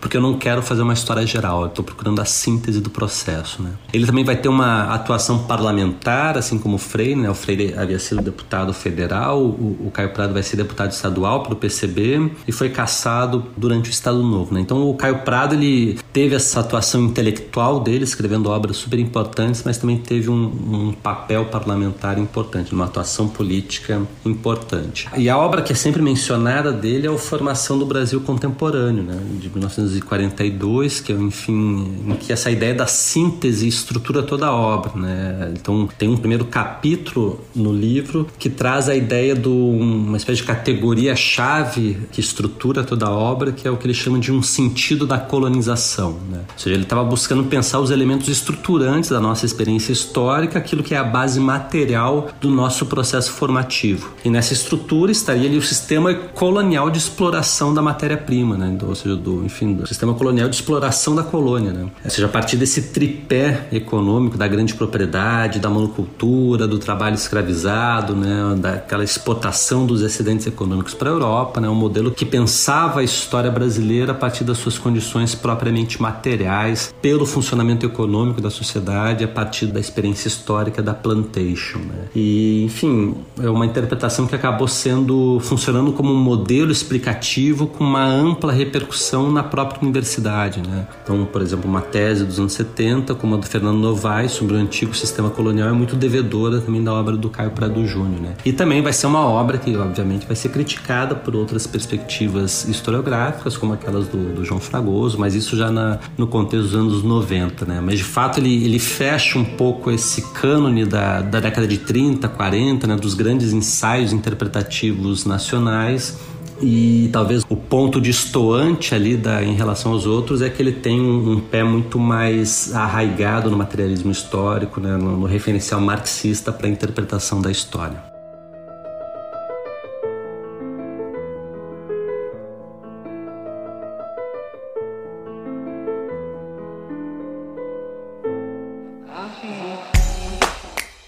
Se você quiser colaborar com o História FM, você pode fazer isso via Pix usando a chave leituraobrigahistoria@gmail.com. E assim você colabora para manter esse projeto educacional gratuito no ar.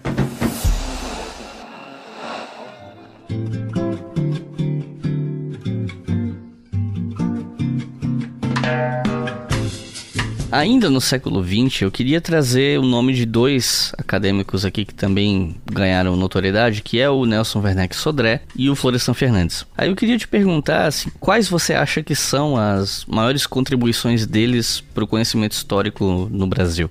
Bom, enfim, o que eu poderia comentar desses dois autores também super importantes no nosso pensamento social brasileiro ao longo do século XX, né? Enfim, é, o Nelson Werneck, né, apesar de todo dos estudos, da carreira militar, ele teve uma formação de um intelectual muito ligado também ao marxismo, né, ao materialismo histórico. Né? Então, e além disso, ele teve uma atuação muito intensa na imprensa, tem uma obra muito variada, né, é, que vai desde estudos sobre a literatura até obras propriamente historiográficas sobre a independência, sobre o contexto republicano. Mas acho que um fato interessante da, da trajetória dele é que ele participou ativamente do ISEB, né, o Instituto Superior de Estudos Brasileiros, que era uma instituição foi criada ali no contexto do Juscelino Kubitschek e muito ligada ao pensamento desenvolvimentista, né, ou seja, era uma instituição promotora desse pensamento. Né, e o Nelson Werneck ele dava aulas ali. E colocando assim em termos, nos nossos termos talvez contemporâneos, o ISEB foi uma espécie de think tank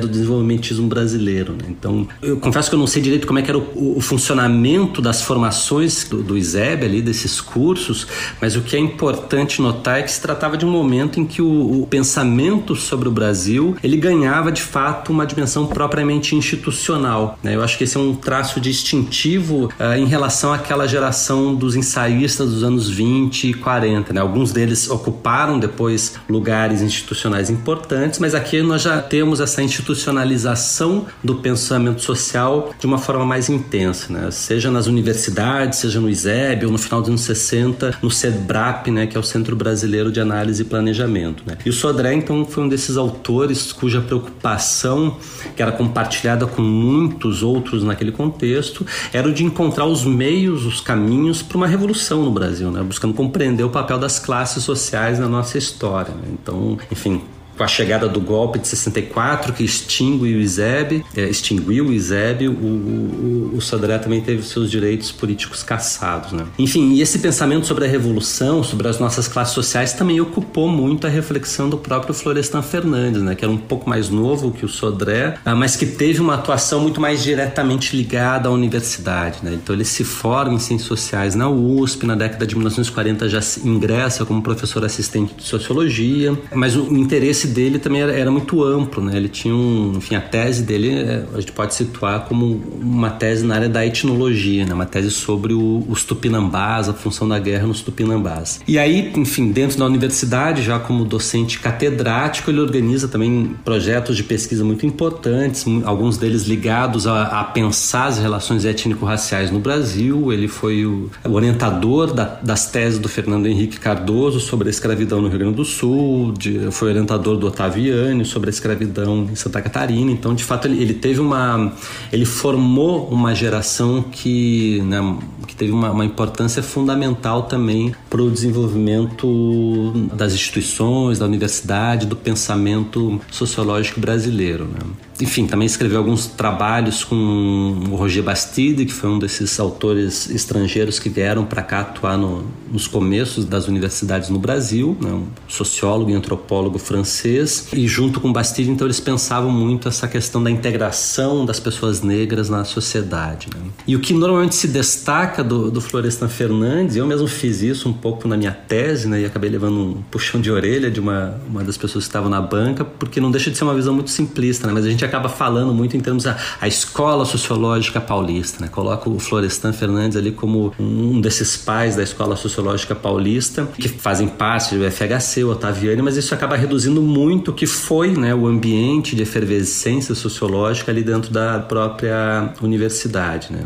Uh, mas enfim, o, o, que me chama a atenção é o papel que esses autores tiveram em propor um deslocamento em relação àquele ensaísmo sociológico ou ensaísmo histórico de um Gilberto Freire, sobretudo de um Freire, mas também Sérgio Buarque, talvez em menor medida um Caio Prado, e defendendo, digamos, a ideia de uma sociologia mais profissional, né, mais comprometida com protocolos disciplinares, mais comprometida com protocolos disciplinados, né, e mais ligada à dimensão acadêmica da ciência sociais, cujo lugar propriamente é a universidade. Né? Então o Florestan ele chega a escrever sobre isso em algum lugar que eu não me recordo mais onde, mas que as condições para essa sociologia profissional estavam nas universidades, no meio urbano e sobretudo numa cidade como São Paulo. Né? Então tanto Sodré quanto o Florestan nesses dois autores, a grande questão de fundo, que era muito próxima da do Sérgio Buarque, era próxima do Sérgio Buarque, mas que eles enfrentaram de outras maneiras, né, talvez com outros referenciais teóricos, era também o problema da superação do nosso passado, né, marcado novamente por uma herança agrária, escravocrata, senhorial, patriarcal né, e por todas essas relações sociais daí decorrentes. Até agora, a gente falou de vários nomes importantes da historiografia brasileira desde o século XIX, né? Esses sujeitos que são sempre lidos, debatidos, estudados, que são vistos como responsáveis pelas bases mais fundamentais, né, da historiografia brasileira. Inclusive, se vocês que estão ouvindo isso aqui procurarem um artigo sobre historiografia brasileira na Wikipédia, vocês vão achar todos esses nomes que a gente conversou aqui lá no, na Wikipédia. E o que todos esses nomes têm em comum é que eles são todos homens. E aí eu queria saber também quais foram as mulheres que contribuíram para a consolidação de uma historiografia brasileira e com quais obras, né? A gente tem vários nomes aí como Alice Canabrava, Maria da Linhares, Júnia Ferreira Furtado, Maria Lígia Prado, Lilia Schwartz, entre tantas outras, né? E já aproveito até para fazer um meia-culpa aqui do História FM, que de fato a gente tem menos convidadas do que convidados, né? Um negócio que eu tenho tentado trabalhar para mudar isso, nem sempre é tão fácil, mas inclusive até convidei uma professora para estar conosco conosco aqui nesse episódio, infelizmente ela não respondeu. Mas como vocês estão ouvindo, o Fernando é muito mais do que gabaritado para falar desse assunto. Não quero puxar teu saco, Fernando, mas eu tô adorando. E não vou fazer de conta que o problema não existe até no meu próprio podcast, né? Mas eu acho que a gente precisa tocar nesse assunto, tocar nessa ferida, né? Então, quando que as mulheres começaram a ter espaço na academia brasileira a ponto de poder produzir conhecimento e ter oportunidades de destaque e reconhecimento nacional entre os pares e tal? E quais as grandes contribuições que você considera que precisam ser mencionadas aqui?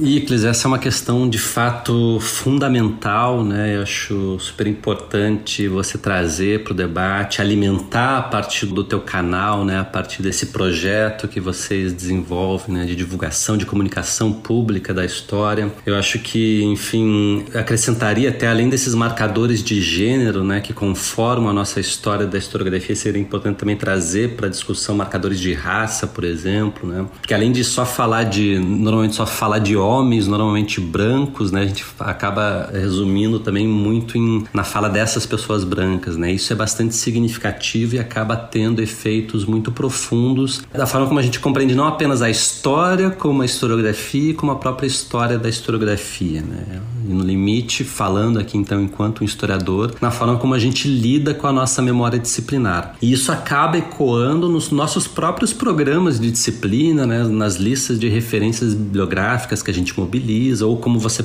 mesmo mencionou, né, nas pessoas que são convidadas para participar de podcasts. Né. Teve algumas pesquisas recentes, agora com dados de 2018, que mostram né, que no plano geral, assim, não apenas na história, mas na docência no ensino superior, a predominância é de fato de homens, né, enfim, cerca de 55% quase, e de pessoas brancas. Né, e aí o número é 77, 78%. Né, isso num país que demograficamente tem uma população predominantemente de mulheres e de pessoas negras. Né? Então, acho que no que se refere à atuação das mulheres na historiografia, eu eh, recuperaria que uma situação ocorrida ainda no século XIX, quando em 1850 uma mulher, uma poetisa chamada Beatriz Brandão, ela tentou ingressar no IHGB e se tornar membro daquela instituição. Né? E a proposta havia partido de alguns sócios homens da, do IHGB. E ela acabou sendo negada sob o argumento de que ela deveria buscar uma agremiação mais adequada aos anseios literários literários dela como poetisa. O fato curioso é que um dos signatários do parecer que negou o ingresso dela era ninguém menos que Gonçalves Dias, que, enfim, era um poeta, né? E o outro era o Joaquim Manuel de Macedo, que, entre outras coisas, era um romancista. Enfim,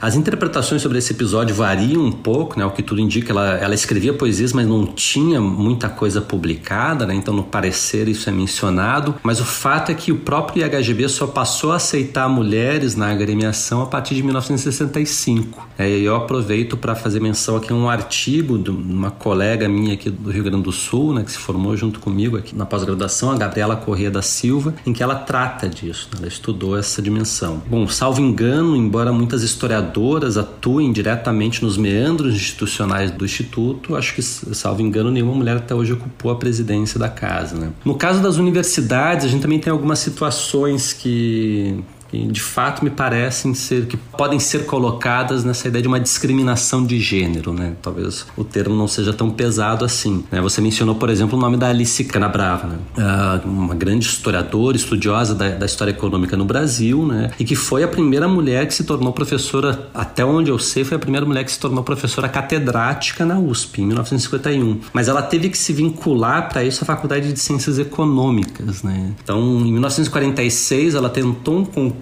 na Faculdade de Filosofia e Ciências e Letras, né? Enfim, ali onde estavam historiadores, e ela obteve de fato as melhores notas, né? Ou seja, teve a maior média final. Mas a banca considerou que ela tinha, enfim, que tinha havido um empate e acabou decidindo em favor de um homem, o Astrogildo de Melo. Ou seja, houve de fato uma escolha por critérios que vão além do simplesmente dos critérios simplesmente acadêmicos. Né? Então, cabe notar aqui que um dos membros da banca era o Sérgio Buarque de Holanda. Então, o que se interpreta disso é que, enfim, muitas mulheres formadas na universidade, enfim, e elas ocupavam como estudantes, como professoras assistentes, desde os primeiros momentos da universidade. Então, elas seguiram trajetórias como pesquisadoras da história, né? produzindo obras que são incontornáveis no nosso quadro da historiografia.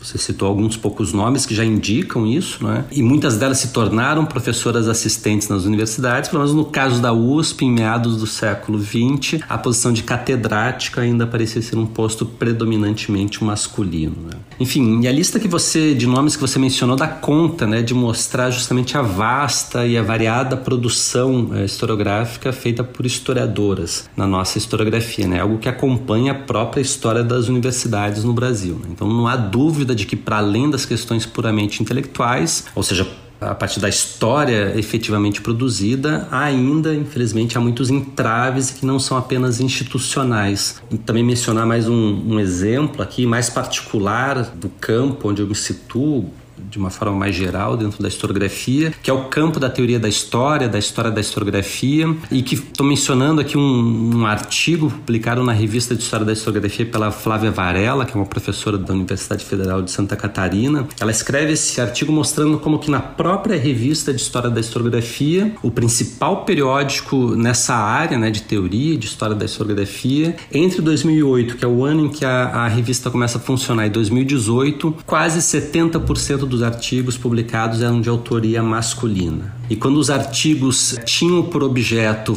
falar de algum autor ou de alguma autora, aí quase que a totalidade deles falava apenas de autores homens, né? Cerca de 95% dos artigos tinham esse tema. Então, essa produção intelectual feita por mulheres, ela acaba sendo também pouco mencionada e silenciada nesse sentido, né? Porque ela é pouco referenciada, né? Então, acho que um outro ponto que eu mencionei logo no início diz respeito também aos marcadores raciais, né? Porque caberia colocar também nessa lista autoras de que têm formação história, mas muitas delas atuaram em outros contextos, como a Lélia Gonzalez, né, que também se tornou filósofa, Beatriz Nascimento, uma historiadora e pensadora do quilombo como sistema social, mais contemporânea a nós, a Vlamir Albuquerque, né, Fernando Oliveira, historiadores do pós-abolição, enfim, só para citar alguns poucos nomes, mas que também são significativos, são exemplos significativos também de dessas historiadoras negras que têm um, um papel importante no nosso contexto. Né? E isso ainda para para complementar mais ainda e complexificar essas questões, caberia mencionar autores e autoras indígenas, por exemplo. Né? Não há como deixar de reconhecer isso,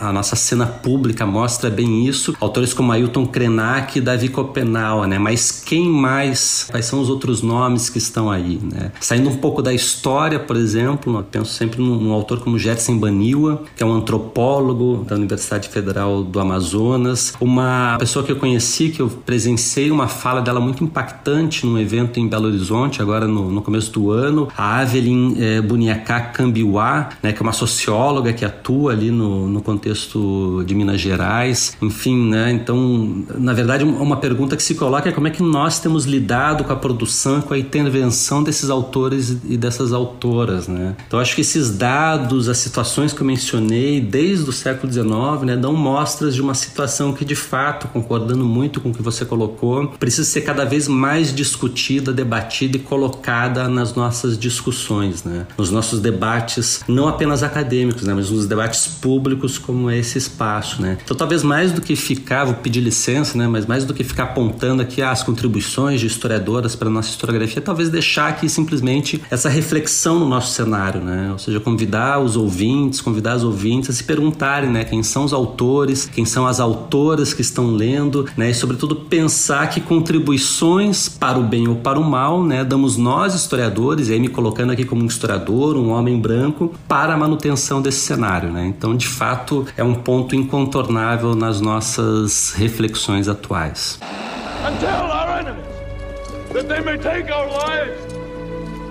But they'll never take our freedom! Eu tinha pensado em fazer uma pergunta sobre as universidades brasileiras, sobre como elas foram produzindo conhecimento do século XX para cá, de como foi a criação de universidades fora do Sudeste, entre outros assuntos do tipo. Só que esse roteiro já tinha ficado muito grande e rendia muito assunto, né? E uma pergunta sobre a história dos cursos de história do Brasil, acho que abre uma brecha para praticamente um episódio inteiro novo, né? Então, eu resolvi reformular essa questão e perguntar sobre a academia brasileira no campo da história nos anos 90 para cá. Você poderia pontuar alguns trabalhos importantes estudantes, grupos de pesquisa, enfim, o que, é que se tem produzido de mais importante sobre história no Brasil nos últimos 30 anos? Bom, de fato é uma, uma pergunta extremamente ampla, né? abre inúmeros caminhos para reflexão. Eu acho que o que eu pontuaria é justamente que esse contexto de 1990 para cá é né, um contexto em que se pode dizer que se trata da consolidação da historiografia acadêmica no Brasil e da universidade como principal lugar social de produção de conhecimento histórico no Brasil e dando né, mais um detalhe nisso da universidade pública, né? que acho que, enfim, os dados são muito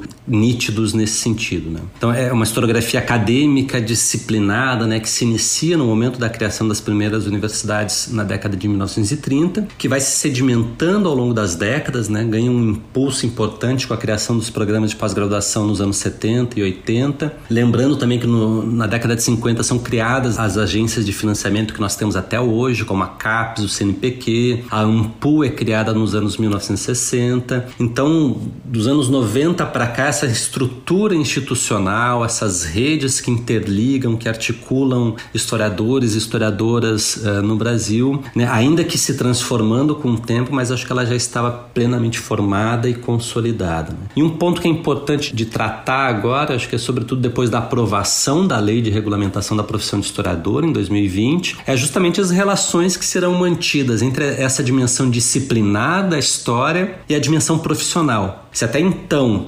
profissão e disciplina eram vistas como coisas justapostas à historiografia profissional, ou seja, aquela historiografia disciplinada produzida nas universidades. Então eram quase como que duas categorias, dois sinônimos. Talvez o quadro mude agora nos próximos anos, nas próximas décadas, a partir das possibilidades abertas pela, enfim, por outras demandas públicas em relação à história, mas também por aquilo que a própria lei pode acarretar, né? Então, enfim, é algo que a gente tem que ficar muito atento. Mas para não me alongar muito, para além daquilo que eu poderia comentar com mais propriedade, e deixando aqui, né, sobretudo, algumas impressões que não são amparadas por estudos mais cuidadosos, né, eu apenas mencionaria três situações que, se não caracterizam completamente o nosso contexto atual, eu diria que pelo menos alguma coisa de bom elas trouxeram nessa nossa última década. Então, a primeira delas é um fato realmente transformador dos nossos ambientes acadêmicos, que foi a implementação de políticas afirmativas nas universidades públicas. Né? Isso realmente mudou a universidade, não apenas está mudando a universidade não apenas uh, porque possibilita o acesso a pessoas que talvez não tivessem essa oportunidade sem as cotas, mas porque os efeitos disso, né, o que talvez ah, ainda não tenhamos muitos elementos para avaliar com mais propriedade, porque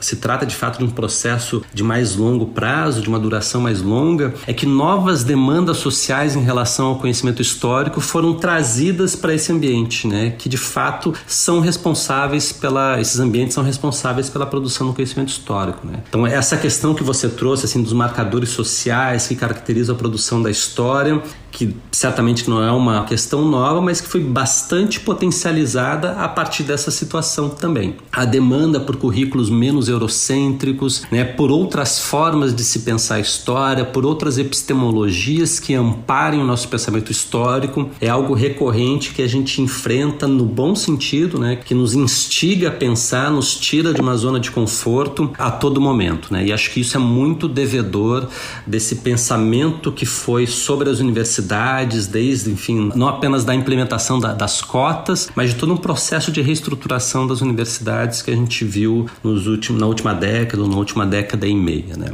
Eu acho que isso toca também num segundo ponto que eu mencionaria, né? Que é uma, é uma abertura cada vez maior, ainda que não de todo fácil e também não desprovida de problemas e de dilemas, que é uma abertura da historiografia para o espaço público. Então acho que essa, as ações afirmativas nos fazem pensar e eu mesmo diria que, que tornam isso incontornável pensarmos sobre as funções públicas da história para a sociedade em que vivemos. É uma sociedade que certamente não é mais aquela de 1990, por exemplo.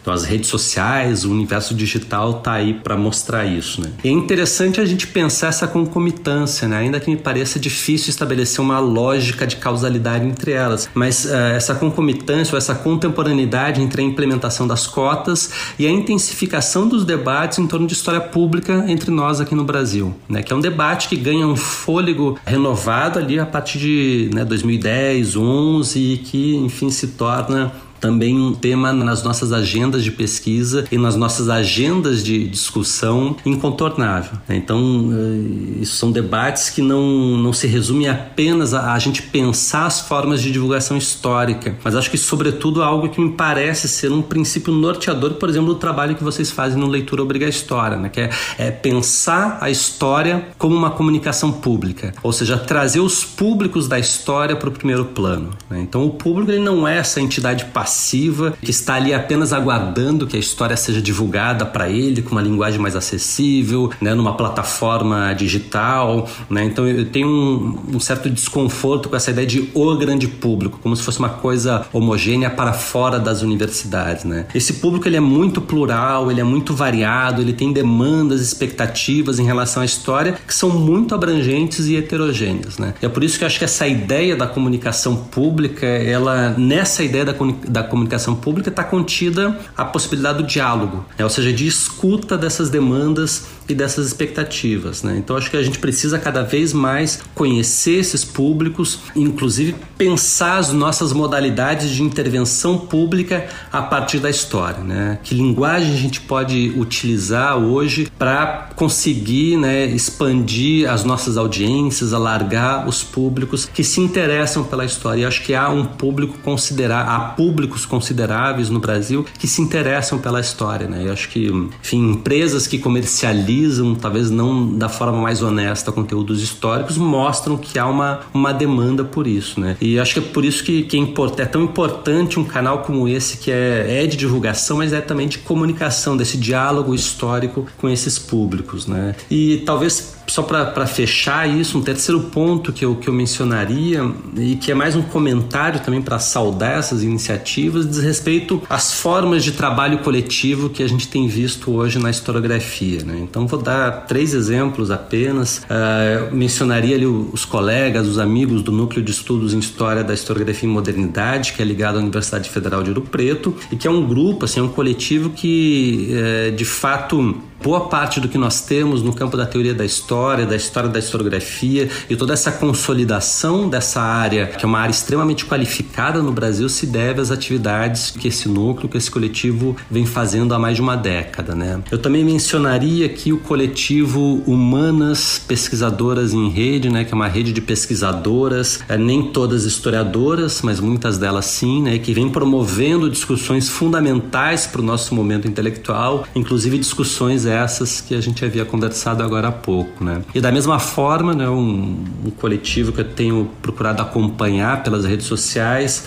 uh, e também pelo, pelo, pelo YouTube, né, pelas produções e pelos textos, é historiadores e historiadoras negras, negros, enfim, eles usam o X ali, né? Então não tem muito como pronunciar. Mas é um coletivo que já tem sei lá, mais de meia década, acho que uns seis, sete anos de trabalho que vem promovendo uma série de atividades, né? Enfim, eu não sei quando que os ouvintes vão ouvir esse podcast, mas eles agora, nos próximos dias, vai iniciar a jornada Beatriz Nascimento, né? Então, que é trazendo esses temas também que nós abordamos aqui para o debate público. Eles também têm vários textos que são importantes e que são de dá para acessar na internet. Né? Então, acho que é, muito brevemente essas são algumas das movimentações interessantes que vêm ocorrendo atualmente. Né?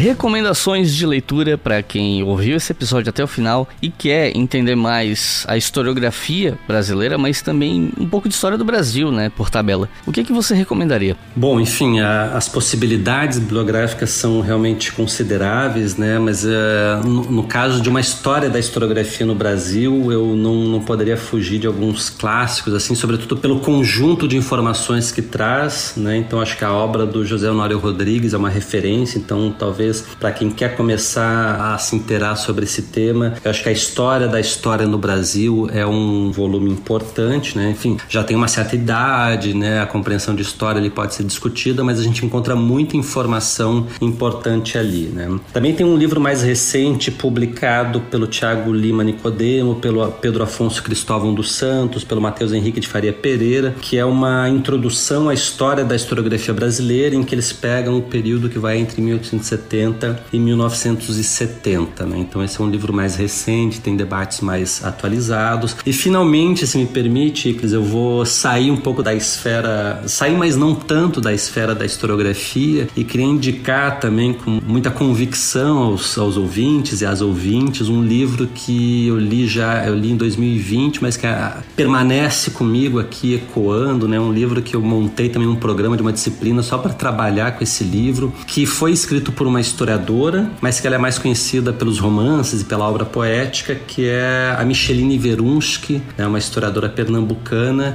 E em 2020 ela publica esse livro O Som do Rugido da Onça. Né? Não é bem um livro de historiografia, mas é um livro que trata de uma forma bastante sutil e, e intensa de historiografia e talvez da nossa história. Né? Então a história do Márcios, por exemplo, o século XIX está ali, mas o século XX também está. E eu diria que é um livro para os nossos tempos de fúria fúria, né? Porque, como ela escreve lá em algum momento, é, a justiça de onça se faz é no dente, né? Então, acho que é uma obra que nos faz pensar o que, que nós precisamos hoje para a nossa sociedade, né? O que, que a história tem para nos oferecer em termos desse pensamento. Então, seriam essas as dicas que eu daria aí para os ouvintes e ouvintes. Então é isso. Fernando, você tem alguma consideração final? Não, enfim, só agradecer mais uma vez, né, reforçar essa alegria e de fato, assim, sem nenhum protocolo, aqui me senti realmente muito honrado de ter sido chamado para participar do História FM, então te parabenizar pelo teu trabalho, que acho que é um trabalho fundamental, assim como eu disse, né, não apenas de divulgação, mas esse cuidado, eu te acompanho nas redes sociais, né, esse cuidado que você tem com os públicos da história, então acho que de fato agradecer mesmo por você ter aberto esse espaço aí para podermos conversar. Né? Então, muito obrigado, fico muito grato por isso. Então é isso, gente. Muito obrigado por terem ouvido até o final. Não se esqueçam que vocês acham os nomes desses livros citados aqui no final no nosso site historiafm.com no post desse episódio. Você pode seguir a gente nas redes sociais, arroba História no Twitter e no Instagram, ou arroba HistóriaFM com FM maiúsculo no Twitter. E claro, apoiar a gente com qualquer valor a partir de dois reais em apoia.se barra História. Com cinco reais por mês você ouve os episódios do História FM com antecedência e você pode colaborar também via Pix na chave leituraobrigahistoria.gmail.com. Então é isso, muito obrigado e até a próxima.